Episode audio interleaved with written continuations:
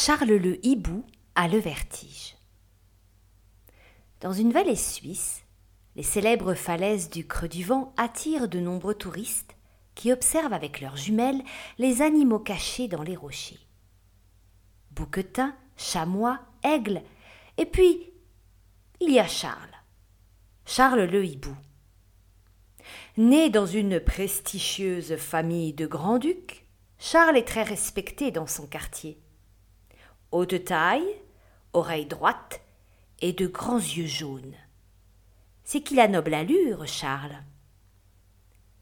Niché dans la roche, il observe attentivement la forêt en bas de la falaise. Il se rend régulièrement dans son chêne favori, où il se réfugie au frais et au calme. Mais voilà, depuis quelques semaines, la paix de sa résidence forestière est perturbée par une jeune maman chouette et ses petits qui viennent tout juste d'emménager sur l'arbre voisin. Les petits ne cessent de piailler et Charles est bien accommodé par cette bruyante famille. Décidé à ne pas se laisser perturber trop longtemps, il se met en chemin pour déloger cette chouette trop embarrassante. Alors qu'il se déplace, griffes bien plantées dans l'arbre et tête haute, il aperçoit Madame la Chouette sur le seuil de sa maison.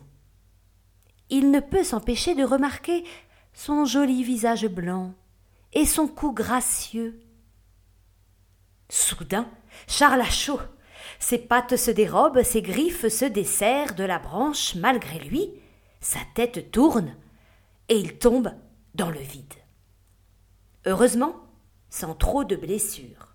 Il parvient à rentrer sur sa branche, vexé par ce contretemps, mais toujours résolu à retrouver la paix dans le quartier. Il reprend donc le lendemain le chemin de l'arbre voisin. Mais madame vient juste de décoller avec ses petits. Charles ne peut que constater la légèreté de son vol, la délicatesse de ses ailes. Pattes lourdes, griffes molles, les yeux croisés, Charles tombe à nouveau à la renverse. Notre hibou s'inquiète tout de même de ce nouveau mal et prend rendez-vous chez le célèbre docteur des Crêtes, docteur Grand Tétra. Bonjour, docteur. Euh, j'ai un problème. Euh, je commence à souffrir de vertige. Il est très puissant et je suis bien ennuyé. Le vertige, Charles. Chez un hibou de votre rang? C'est très étrange, dit le docteur. Laissez-moi vous ausculter. Vos oreilles sont parfaites, vos yeux on ne peut mieux faits, vos griffes bien aiguisées, vos pattes bien musclées. Je suis affirmatif, Charles, vous êtes en pleine santé. Mais notre hibou insiste. Il doit bien y avoir quelque chose qui cloche. C'est le sommeil, sans doute. Depuis que cette chouette, cette voisine a emménagé, je suis tout perturbé. Docteur Grand-Tétra écoute attentivement Charles et l'invite à parler de Madame la Chouette. Un peu plus. Charles ne se fait pas prier, mais au lieu de décrire le charivari occasionné par son arrivée et ses petits, il se met à vanter sa beauté, sa grâce, et il s'arrête là car, pattes lourdes, griffes molles, les yeux croisés, il vacille et tombe à nouveau par terre.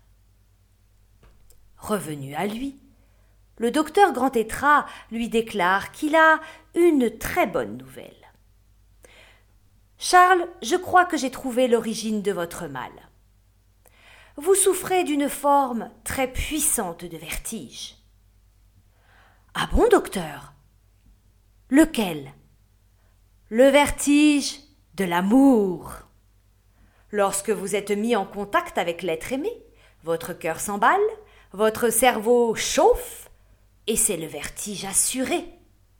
Charles, je vous le dis, vous êtes amoureux.